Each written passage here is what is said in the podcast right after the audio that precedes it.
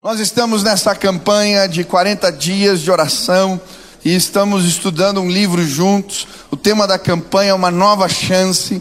E cada semana, ah, todos os cultos aqui no final de semana, eles trabalham na mesma temática, a temática do livro. Ah, essa semana, esse final de semana especial, estamos falando sobre a paz. É possível experimentar a paz de Deus, paz que excede todo entendimento. Quem já provou dessa paz aqui? Levanta a mão. Hoje Deus vai renovar você com a paz dele, eu creio, em nome de Jesus. E estamos estudando hoje em especial o capítulo 14 de João. Eu quero ler apenas dois versículos. Se você trouxe a Bíblia, abre em João 14, versículo 1. E eu gostaria de ler o versículo 1 e o versículo 27 com você. João capítulo 14, versículo 1 e versículo 27. Essa mensagem eu comecei ontem à noite no culto do Mistério One e vou terminar hoje aqui de noite. Então a continuação. Quem achou, diga amém. Você não trouxe Bíblia, acompanha no telão conosco, diz assim a palavra do Senhor: Não se turbe o vosso coração. Credes em Deus, crede também em mim. Versículo 27. Deixo-vos a paz, a minha paz vos dou, eu não vou lá dou como o mundo a dá, não se turbe o vosso coração, nem se atemorize. Estenda as suas duas mãos aí para o céu em sinal de rendição total a Jesus Cristo e repita assim comigo essa declaração de fé: Senhor Jesus, eu marquei um encontro contigo esta noite. Senhor Jesus, eu abro meu coração para receber tudo aquilo que o Senhor tem para a minha vida. Eu te dou liberdade para falar comigo agora, em nome de Jesus. Amém. O título desta mensagem é Confusão da Alma confusão da alma. Quando eu estava lendo esse versículo em especial, essa expressão que Jesus usa, e aparece duas vezes nesse texto, não se turbe o vosso coração. A palavra que me chamou a atenção foi turbe. O que, que é isso? A nova versão diz perturbe. Mas a palavra turbe vem de turba, que no latim é multidão aglomeração de gente em desordem, confusão. E quando eu estava lendo, eu lembrei de uma cena, alguns anos atrás, eu estava assistindo um jogo de futebol e o Vasco da Gama foi rebaixado no jogo contra o Atlético Paranaense. E eu lembro que na, no meio do jogo, ali no, já no finalzinho, a multidão perdeu o controle. E as pessoas começaram a se agredir mutuamente. E uma cena que me marcou, eu estava assistindo pela televisão, um jovem estava estirado no chão da arquibancada, e vem um outro e começa a pisar na cabeça dele. E aí, de repente, mais um outro deitado e um monte de gente chutando, batendo, e eu estava em casa falando: pare, vou matar ele. Os jogadores ficaram desesperados, eles foram para perto da alambrado e começaram a pedir para o povo parar mas a multidão tinha perdido o controle. Isso é turba. Quando a multidão perde o controle, por vezes, os nossos sentimentos entram numa espécie de turbilhão. Basta uma palavra mal colocada, um desafio grande demais, uma cobrança exagerada, um pensamento que insiste em aparecer, e quando vemos, perdemos o controle os sentimentos entram em polvorosa, uma série de reações químicas acontecem dentro da gente e não queremos ficar ansiosos, mas ficamos. Não queremos ficar preocupados, mas ficamos. Não queremos perder o controle, mas perdemos. Mas, pastor, como é possível controlar a turba da alma? Como é possível controlar e fazer parar essa confusão dos sentimentos?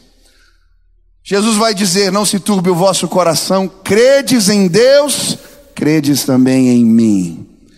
Pela fé em Jesus Cristo, podemos ver a confusão dos sentimentos parar em sim. Bastou uma palavra dele, uma ordem, e a tempestade parou. Uma ordem, o mar revolto se acalmou. Hoje Jesus está neste lugar. E ele veio declarar para a confusão da alma: chega, acabou. Ele pode pôr em ordem sim a nossa vida interior. Quantos creem nisso? Ano passado, compartilhei ontem aqui, eu fui convidado para pregar numa igreja em Ponta Grossa. E eu estava ministrando a palavra e logo que peguei o microfone, veio uma jovem entregar um copo de água. É costume, né? Colocar um copo de água para o pregador no púlpito. Mas na hora que a moça veio com o copo d'água, o Espírito Santo colocou algo muito diferente no meu coração. Falou: Olha, vai lá visitar um rapaz, lembrei na hora. Eu quero que você leve um copo de água para ele e ore por ele que ele está confuso. Eu falei: Que troço estranho. Confesso para você, quando saí do culto, relutei. Esse negócio de orar pela água está parecendo coisa da Universal, Deus. Eu falei, não vai combinar. E aí terminou o culto, já era tarde, peguei, tomei coragem, liguei para o rapaz, falei, olha, Deus está me incomodando que é para eu orar por você aí. Eu vou chegar um pouco tarde, você me recebe. Ele falou, pode vir, pastor. Cheguei, o moço me atendeu na sala de casa. Falei, olha, eu vou fazer um negócio aqui, mas se você contar para alguém, eu desminto, tá bom? Pega lá um copo d'água, você pode trazer aqui? Ele falou, tá bom, pôs em cima da mesa. Falei, olha, eu ia pregar e o Espírito Santo de Deus me mandou vir aqui. Mandar você tomar esse copo d'água e eu vou orar por você. Eu creio que Deus vai curar teus sentimentos. Eu não sei o que está acontecendo, mas Deus vai tirar a confusão da alma. E aquele moço ficou emocionado, olhou para mim e falou: Pastor, eu estava muito angustiado, estava tentando dormir e não conseguia, porque os meus pensamentos não paravam. E então eu vim para a sala orar, peguei a Bíblia, abri a Bíblia aleatoriamente, pedindo: Deus, por favor, me socorre. E a palavra de Deus dizia: quem beber desta água jamais terá sede, do seu interior fluirão rios de águas vivas. Você não veio aqui à toa, foi Deus que te mandou trazer esse copo d'água.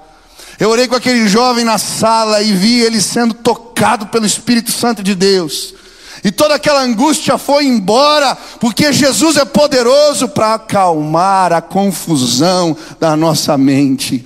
Eu não sei como você chegou aqui hoje, mas eu creio que Jesus pode fazer algo. Ele pode trazer paz interior para você. Esse texto que acabamos de ler, ele fala de uma série de promessas de Deus. Que se depositarmos as nossas confianças, a nossa confiança nelas, vamos experimentar a paz de Deus no nosso coração. Ontem eu falei de uma primeira promessa que é muito simples. Há lugar para mim e para você na presença de Deus. Jesus usa uma série de imagens aqui para nos falar isso. E hoje eu queria continuar com uma segunda promessa.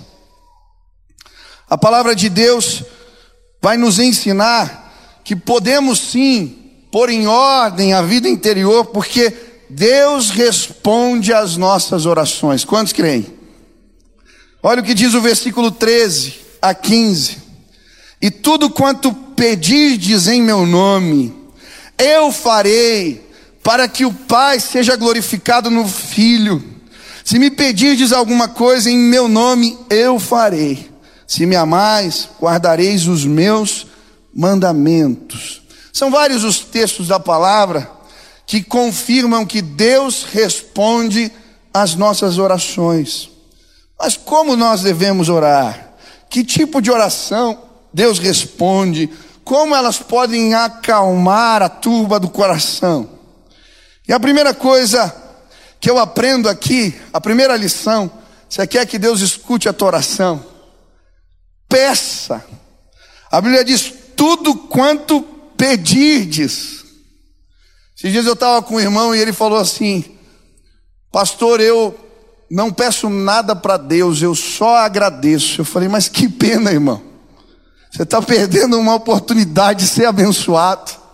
A Bíblia diz para pedirmos.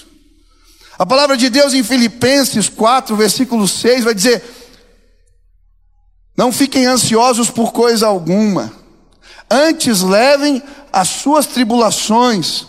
Na versão nova diz: levem tudo diante do trono de Deus com ações de graças, e a paz que excede todo entendimento guardará os vossos corações em Cristo Jesus.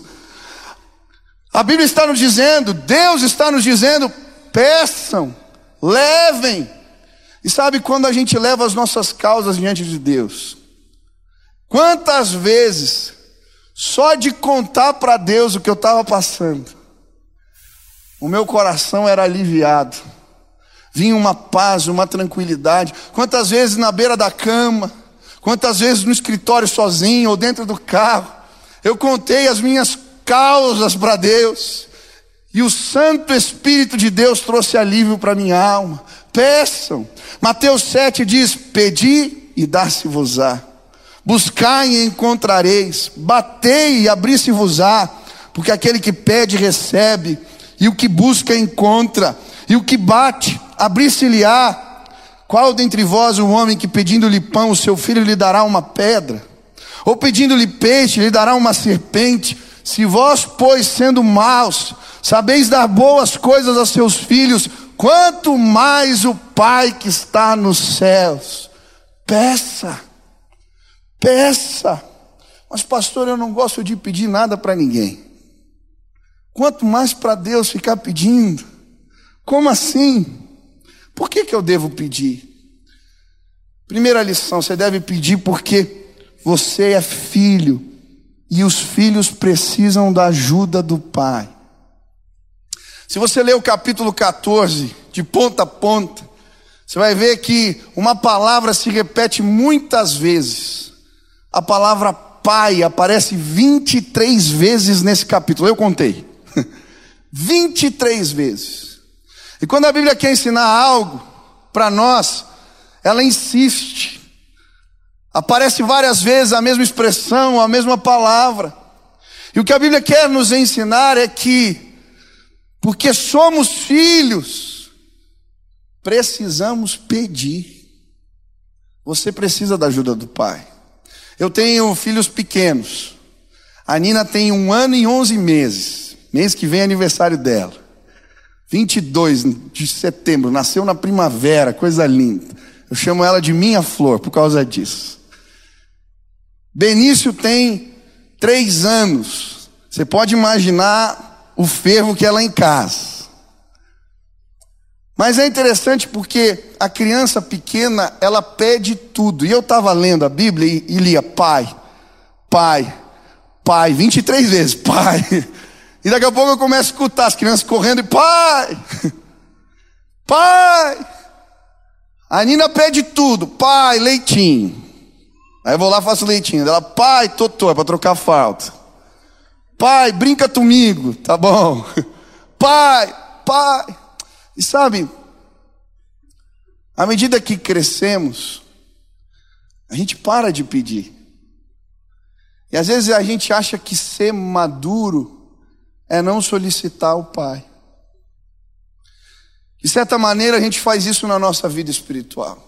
Quando a gente começa na caminhada, a gente pede tudo, mas depois a gente acha que é grandinho. A gente começa a achar, às vezes, que não precisa da ajuda de Deus. Deixa eu dizer uma coisa: você precisa da ajuda de Deus. Você precisa da ajuda de Deus na tua casa, sim.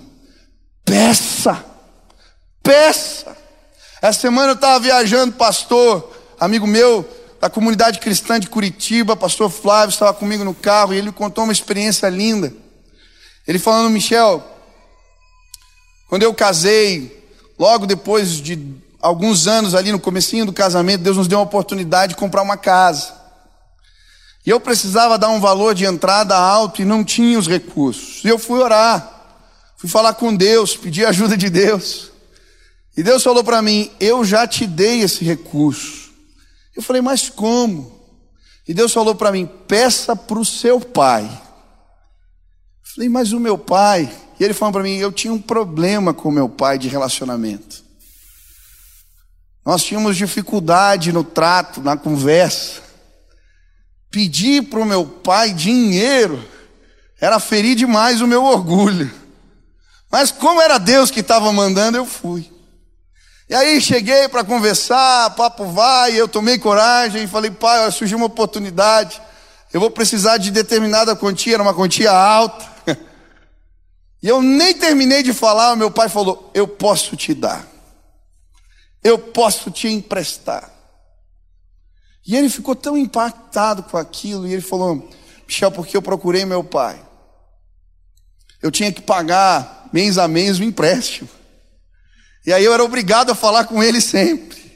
E o relacionamento que não existia começou a existir. E o meu pai me abençoou outras vezes.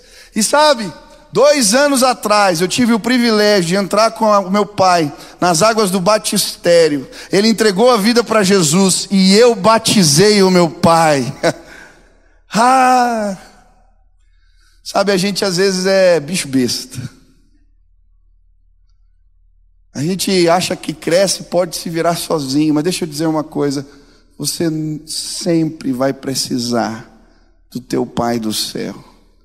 Peça. Nós devemos pedir porque a oração respondida, ela glorifica ao Pai.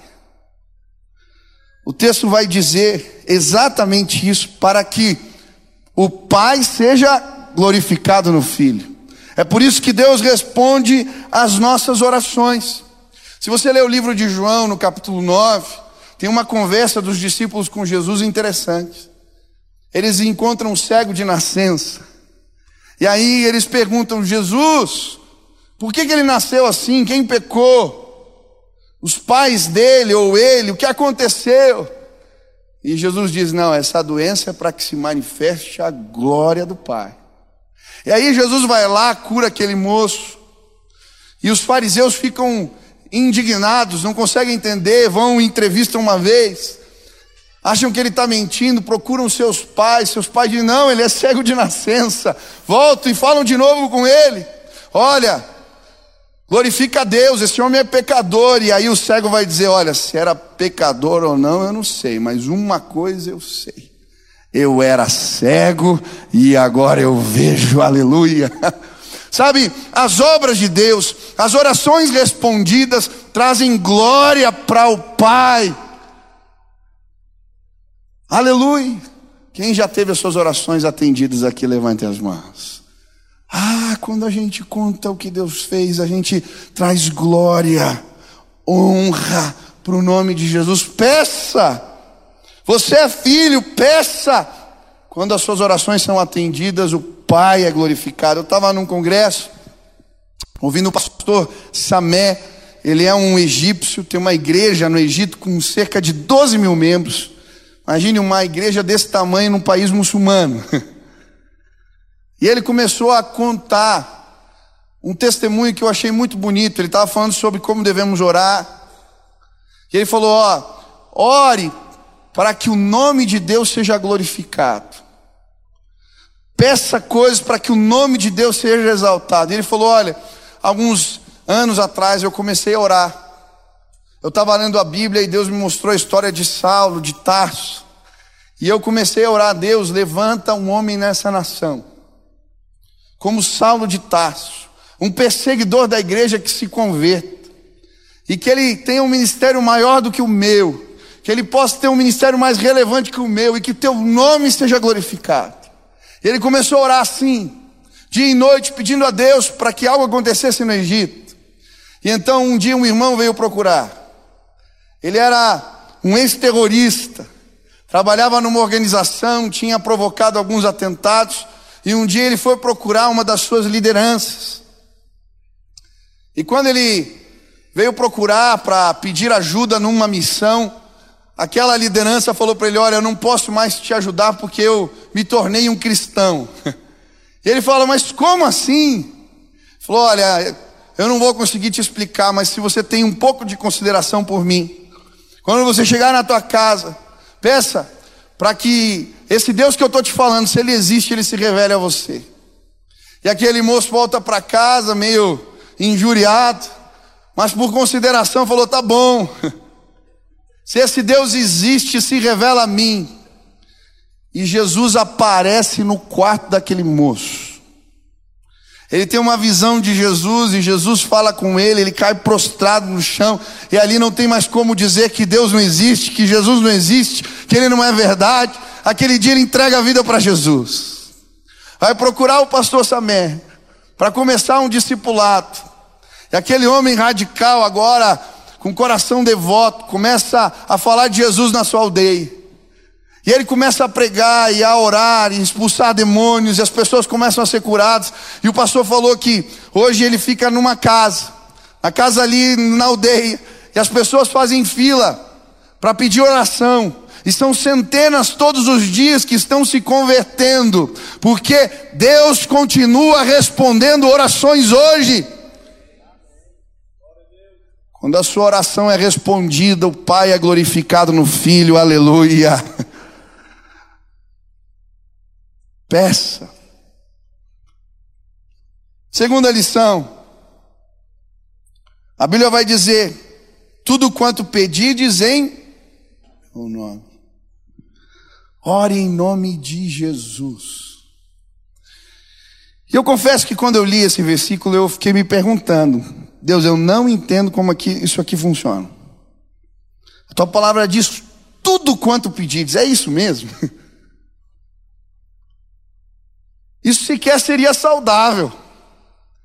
Deus não é o gênio da lâmpada. Como isso funciona? Eu li o texto várias vezes, falei, Deus me explica. E de repente algo veio no meu coração. Deus falou para mim: Você já emprestou o teu nome para alguém? Quem aqui já emprestou o nome para alguém? Eu já emprestei. Você já pediu o nome de alguém emprestado? Eu falei: Eu já. A maioria dos contratos de aluguel hoje em dia você precisa de um fiador, precisa de uma procuração. O que, que você faz com o nome da pessoa que te emprestou algo tão caro? Falar, ah, eu pago tudo em dia porque eu não quero ter problema com aquele irmão. Aí Deus falou para mim: se você honra o nome do teu irmão que te emprestou para alugar um imóvel, quanto mais o nome do Filho de Deus. Deixa eu explicar uma coisa para você. Você recebeu uma dádiva de Deus. Jesus emprestou o nome dele para você. E esse nome tem toda a autoridade nos céus e na terra. E ele te deu uma procuração. Ele falou: Olha, eu te empresto esse nome. Isso é um privilégio enorme, mas é uma grande responsabilidade. Pedir algo em nome de Jesus significa pedir o que ele pediria, o que lhe agradaria, honraria o seu nome. É exatamente isso que 1 João 5, João está dizendo a mesma coisa na carta agora. Olha o que ele fala: é esta confiança que temos nele que se pedirmos alguma coisa segundo a Sua vontade, em nome de Jesus, Ele nos ouve. E se sabemos que nos ouve em tudo que pedimos, sabemos que já alcançamos as coisas que lhe temos pedido. Aleluia! Quantos aqui oram em nome de Jesus? Que privilégio, que responsabilidade. Sabe, o nome de Jesus não é uma fórmula mágica. O nome de Jesus não é um amuleto. A Bíblia vai dizer que algumas pessoas acabaram trazendo o juízo de Deus sobre as suas vidas porque tentaram fazer do nome de Jesus um amuleto. Se você ler Atos capítulo 19, você vai ver a história dos chamados filhos de Seva. Era um sacerdote judeu e os seus filhos começam a ver Jesus expulsando os demônios, Paulo expulsando os demônios, perdão. E eles começam a tentar fazer o mesmo. E a Bíblia diz que eles vão expulsar um determinado demônio. Eles falam em nome de Jesus, a quem Paulo serve, vai embora. E a Bíblia diz que o demônio responde para ele assim: Olha, eu conheço Jesus e sei quem é Paulo, mas vocês eu não conheço. E eles apanham tanto que voltam pelados, a Bíblia diz, voltam nus e machucados para casa. Isso traz temor em relação ao nome de Jesus. Olha que coisa tremenda. Deixa eu dizer uma coisa, sabe por que muitas vezes a tua vida está uma bagunça, meu irmão? Sabe por que está uma confusão na alma? Porque você está procurando uma fórmula mágica. E talvez você veio nessa campanha procurando isso. Eu vou fazer uma campanha de 40 dias que vai resolver tudo. Mas deixa eu dizer, Jesus não vai emprestar o nome dele, nem a autoridade dele para você, se você não permitir ele se tornar Senhor da tua vida. Jesus empresta autoridade para aqueles que se comprometem, ele empresta o seu nome para aqueles que querem a sua vida. E hoje eu vim dizer para você: Jesus não quer só resolver o problema do teu casamento, dos teus negócios, Jesus não quer simplesmente tratar a tua depressão, não. Ele quer governar a tua vida, porque os caminhos de Deus são melhores para nós. Tem gente aqui perdendo a paz porque está andando no caminho errado, porque está fazendo de Jesus amuleto, mas deixa eu te dizer, Ele vai transformar a tua vida por completo se você deixá-lo governar. Deixa Ele emprestar o nome dele para você. Se torne um cristão, um seguidor de Jesus, e a paz de Deus vai guardar teu coração, sim. Terceira lição: quando orarem, orem com fé. E o versículo 12 diz: Em verdade, em verdade vos digo, que aquele que crê em mim fará também as obras que eu faço.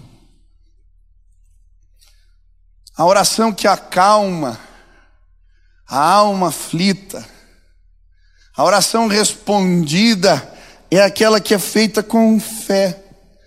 São vários os textos que falam isso. Tiago 5. A Bíblia diz que a oração feita com fé salvará o enfermo. Nesse mesmo capítulo, a Bíblia fala sobre Elias, que orou com fé e Deus abriu o céu, fechou os céus e fez com que houvesse seca na terra. E depois ele ora de novo e Deus abre os céus mais uma vez. Mas como que isso funciona, pastor? O que, que é essa fé? Tem muita gente que acha que fé é você querer muito alguma coisa. Então eu quero muito, eu penso positivo e o negócio acontece. Fé não tem nada a ver com isso. Para mim, uma das melhores explicações é o significado da palavra no hebraico. A palavra fé no hebraico significa lançar o peso sobre. Quando eu confio, eu tenho coragem. Eu pego o peso que está sobre mim e eu lanço nas mãos do Pai e eu fico tranquilo. Ele é poderoso, Ele pode cuidar, melhor do que eu. Tem muita gente que é pesado de espírito. Sabe por quê?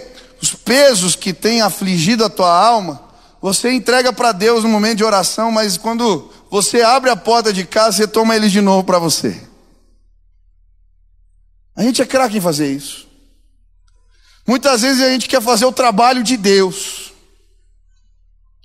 Eu gosto tanto do salmo que diz: Se o Senhor não edificar a casa, em vão trabalhos que edificam. Se o Senhor não guardar a cidade, em vão vigia a sentinela. Se o Senhor não trouxer, trouxer provisão, e ele vai dizer: inútil vos será levantar de madrugada e repousar tarde, comer o pão que penosamente granjeaste, aos seus amados ele o dá enquanto dorme. Você está pesado por quê? Ele está trabalhando. E deixa eu te dizer uma coisa: a Bíblia diz que Deus não dorme. Salmo 121 diz: que o nosso guarda, o nosso vigia, ele não dorme, ele não tira nenhuma soneca, ele não deixa nada passar. Enquanto você dorme, ele trabalha. Deus cuida de nós. É por isso que Jesus diz em Mateus capítulo 6: Olha, não fiquem ansiosos por coisa alguma, nem quanto ao que comer, nem quanto ao que vestir, porque se Deus veste os lírios dos, dos campos com as mais belas roupas, Ele não vai cuidar de você. Se Ele alimenta os passarinhos, Ele não vai cuidar de você, você está pesado, meu irmão, porque a conta não fecha. Você está pesado por causa do teu casamento. Deixa eu te dizer, existe um Deus que é poderoso para sustentar as tuas cargas. Jesus disse: Vinde a mim, vós que estáis cansados e oprimidos, sobrecarregados, eu vos aliviarei. Meu fardo é suave, meu, meu, meu fardo é leve, o meu jugo é suave. Você está pesado. Experimenta hoje aqui nesse lugar. Pegar os pesos da sua alma e lançá-los no Senhor. E eu vou te pedir uma coisa. Você quer orar com fé? Quantos querem ter fé? Quando você sair por aquela porta, não pega de novo para você. Sabe como é que funciona a minha vida? Deus me manda fazer alguma coisa, eu obedeço. Aí quando começa a dar os problemas, eu falo, Deus, o Senhor mandou, agora o Senhor resolve.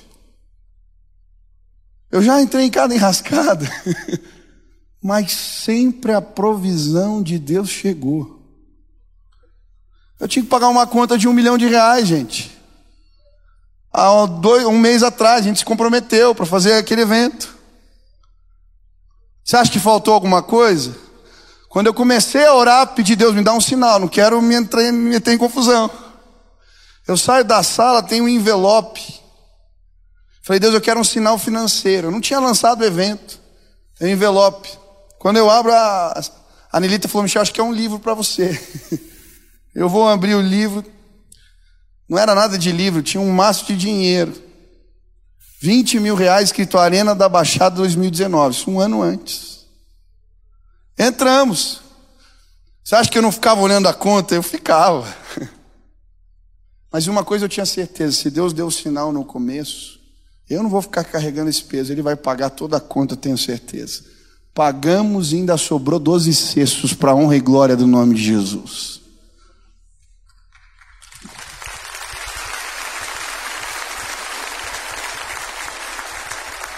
E a gente vai poder abençoar outros projetos. Deus é bom.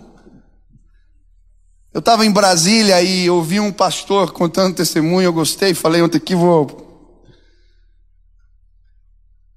Esse pastor disse que ele gostava de mandar recados para ele mesmo.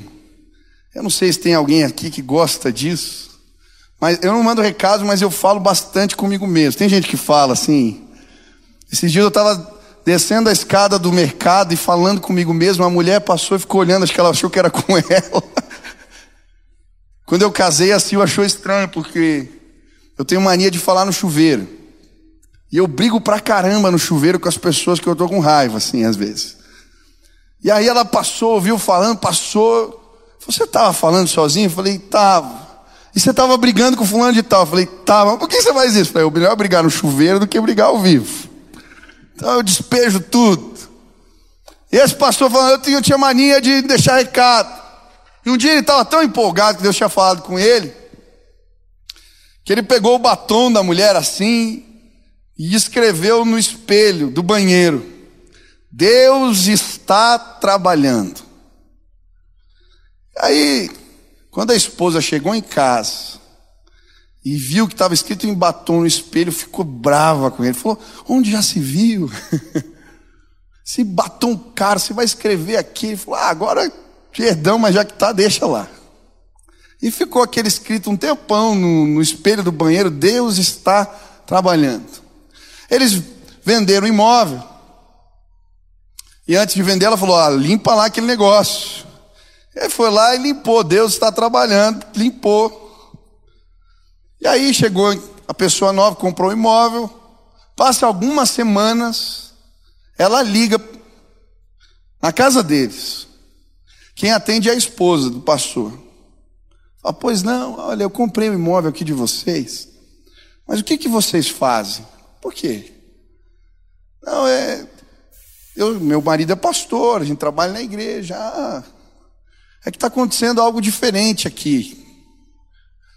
Algumas vezes, quando eu vou tomar banho, quando eu ligo o chuveiro quente, começa aquele vapor assim, tomar conta do banheiro. Algumas vezes eu já olhei no espelho e estava escrito assim: Deus está trabalhando. Eu fiquei assustada, meu Deus. Aí eu resolvi ligar para vocês. O que, que é isso? Aí a esposa do pastor falou: Olha, Deus está trabalhando, irmã. Aí contou a história para ela e falou: Olha, aproveitou para testemunhar, falar. Mas sabe, hoje eu queria que você lembrasse. Essa história você vai lembrar quando você for embora. Deus está trabalhando. Diga para a pessoa que está perto aí: Deus está trabalhando. Entrega tuas cargas para Ele. Por fim, a oração que Deus responde, a oração feita com fé. Perdão, a oração do obediente. A Bíblia diz: Se me amais, guardarei os meus mandamentos. Versículo 21 diz: Aquele que tem os meus mandamentos e os guarda, este é o que me ama. E aquele que me ama será amado de meu Pai, e eu também o amarei e me manifestarei a Ele. Sabe qual é a oração que Deus responde? A oração do obediente. Quando obedecemos a Deus e temos prazer na lei do Senhor, Ele também tem prazer em se manifestar a nós. E são vários os textos da palavra que falam da oração do justo. 1 Pedro 3, versículo 12 diz: Porque os olhos do Senhor estão sobre os justos, e os seus ouvidos estão atentos à sua oração. Aleluia. Tiago 5,16, esse é o mais conhecido. A oração do justo pode muito em seus efeitos.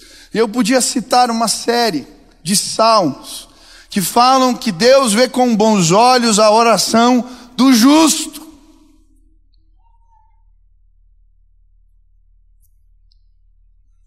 Tem muita gente aqui que Deus quer se revelar, que Deus quer ouvir, que Deus quer estender as mãos. Mas será que você é obediente? Será que você guarda a palavra do Pai? Eu vi um testemunho tão lindo de um irmão, Louis Engel. Ele é líder do movimento The Call, um movimento de oração e jejum que começou nos Estados Unidos e se espalhou pelo mundo. E eu tive o privilégio de ouvir o testemunho desse senhor. Ele era um cortador de grama. E como ele passava muito tempo cortando a grama, ele falou: Eu vou orar. E no tempo que ele cortava a grama, ele começou a orar. E passava horas às vezes dez horas, oito horas, orando. E aí um dia Deus falou com ele que tinha um ministério para ele. Que ele ia começar um clamor que ia alcançar as nações. Um movimento de oração e jejum. E falou: tá bom, Deus, mas como é que eu vou fazer isso? Eu preciso trabalhar. E Deus falou: não, eu vou levantar alguém para te sustentar. E naquela semana uma senhora vem e fala: olha, Deus me incomodou, eu vou começar a sustentar você para você começar a ter um ministério. E aquele homem começa um ministério de oração e começa a convidar os jovens para orarem. E há um movimento nos Estados Unidos que acontece em frente à Casa Branca, em Washington. Ele convoca os jovens do país todo para começarem a orar e jejuar pelo país. Durante semanas, em um dia eles iam se concentrar e Deus faz algo sobrenatural. Quando dá seis horas da manhã, ele tinha passado a madrugada orando ali na frente do palácio do governo.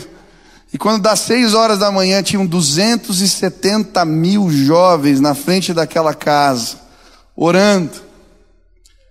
Ao longo do dia, a polícia relatou que chegaram a participar daquele movimento 500 mil pessoas.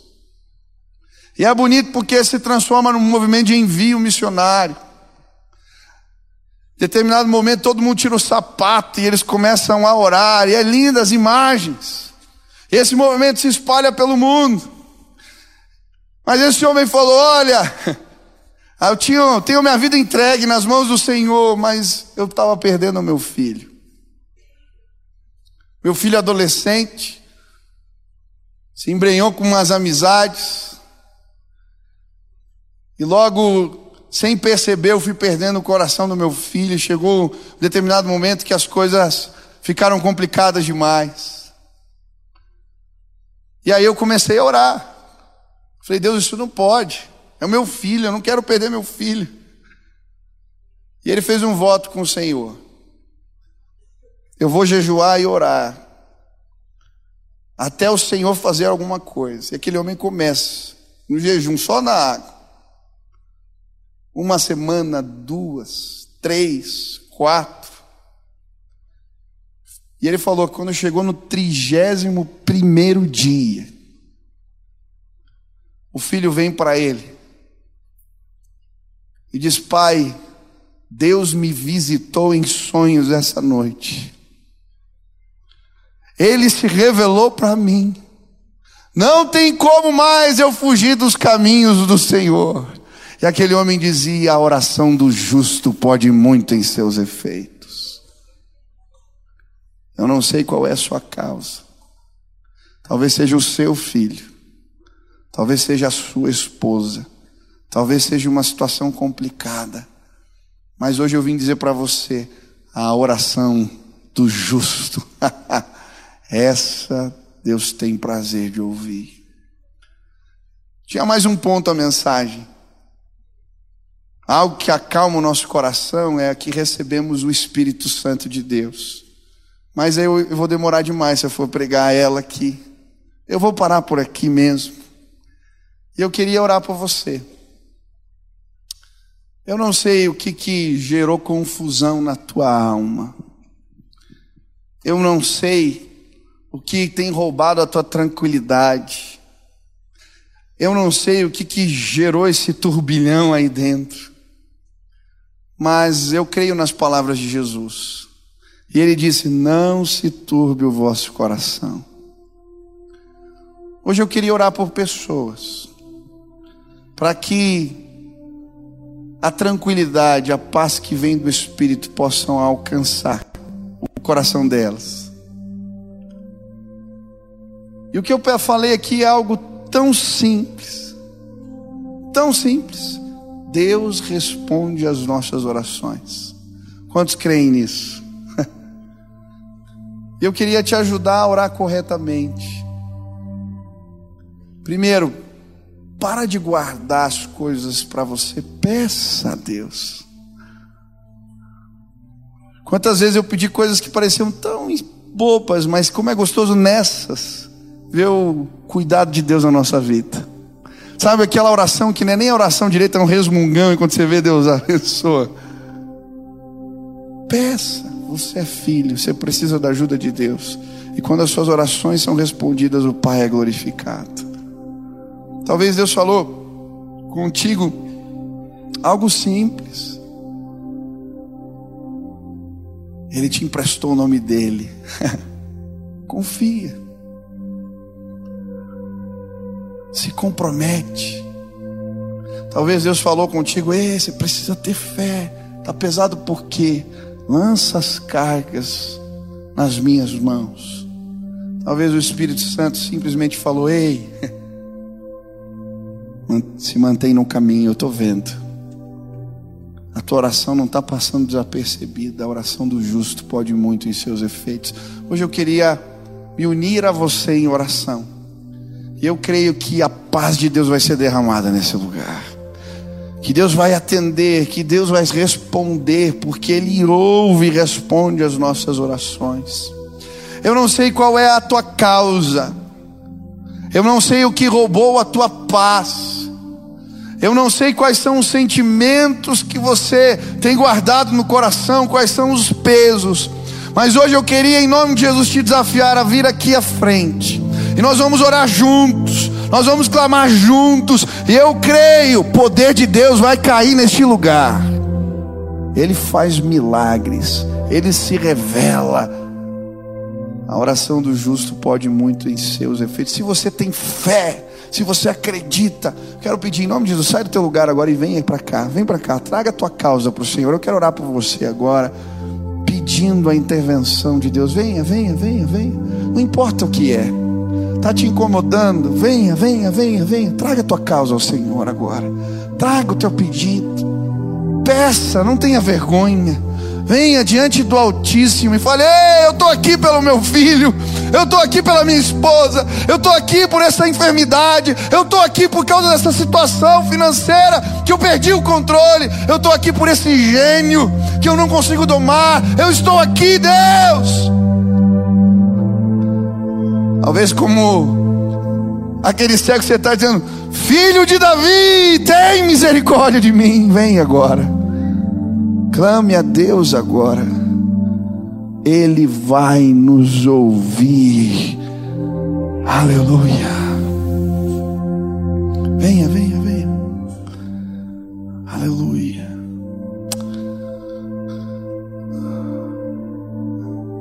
Linda essa escada toda cheia de gente. Aleluia. Deus, vem com bons olhos. Teu povo está chegando. Faz aquilo que não podemos fazer. Venha, venha, venha. Aleluia. Vamos orar aqui agora. Se você está aqui na frente, eu queria desafiar você a fazer algo bem simples. Faça assim com as suas mãos. Isso. Feche seus olhos agora. Esquece que tem gente do lado. É você e Deus, meu irmão. Agora peça, clame. Diga: Eu preciso da tua ajuda, Pai. Eu preciso do Senhor. Olha para mim, Deus. Clame agora. Peça com fé. Ele está te ouvindo. Ele responde. Clame. Aleluia. Orar.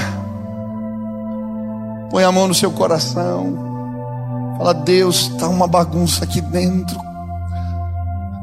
Acalma minha alma, Senhor. Traz do teu bálsamo, do teu refrigério. Eu me submeto à tua vontade, mas fala, Deus, se revela a mim. Eu preciso do teu toque, da tua presença, da tua revelação. Acalma essa confusão que está aqui dentro. Aleluia. Eu orar por você agora. Pai querido, tem uma multidão aqui na frente. Que eu não sei o que os trouxe até aqui esse lugar, mas o Senhor sabe. E hoje nós estudamos algo tão simples na tua palavra, que o Senhor responde orações. E quando a confusão da alma tenta se instalar, quando clamamos ao Senhor na tua presença, o teu Espírito vem e a paz que excede todo o entendimento guarda os nossos corações.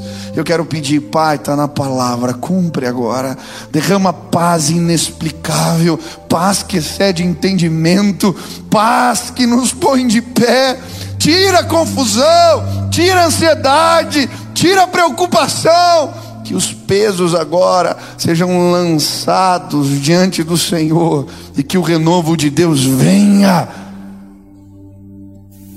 Mas, Pai, alguns vieram aqui trazer causas muito específicas. Eu quero agora me juntar aos meus irmãos.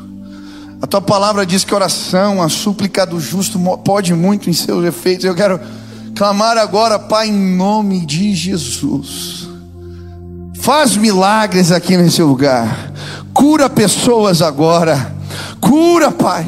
Doenças que afetam a alma, doenças físicas. Traz do teu renovo, Espírito Santo de Deus. Alguns vieram aqui clamar pelos seus filhos, pelos seus casamentos, pelos seus negócios. Eu não sei, Pai, mas eu quero pedir, estende as tuas mãos de bênção. E assim como Elias orou e os céus se abriram, Hoje que os céus possam se abrir nesse lugar, que os meus irmãos possam ver a nuvem do tamanho da mão de um homem, o sinal.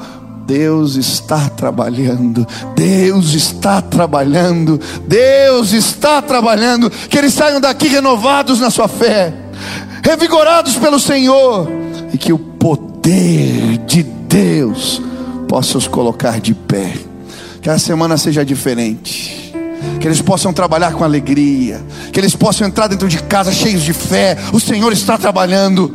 Oh Deus, que muitos, quando pisarem hoje em casa, possam declarar pela fé: as coisas vão mudar aqui em casa. O Senhor está trabalhando. Que muitos, quando forem trabalhar essa semana, possam declarar: as coisas vão mudar aqui no trabalho. Deus está trabalhando. Pai, levanta o teu povo, nos faz enfrentar os problemas de frente, porque temos um Deus que é poderoso, que é fiel e que cuida de nós. Faz assim, Pai. Eu quero pedir agora, derrama do teu Espírito Santo neste lugar. Derrama da tua santa presença. Que os meus irmãos possam sentir o toque do teu Espírito. Ah, Deus, vem, vem, Pai. Traz o teu renovo. Que eles sejam confortados, renovados, restaurados animados pela santa presença de Deus.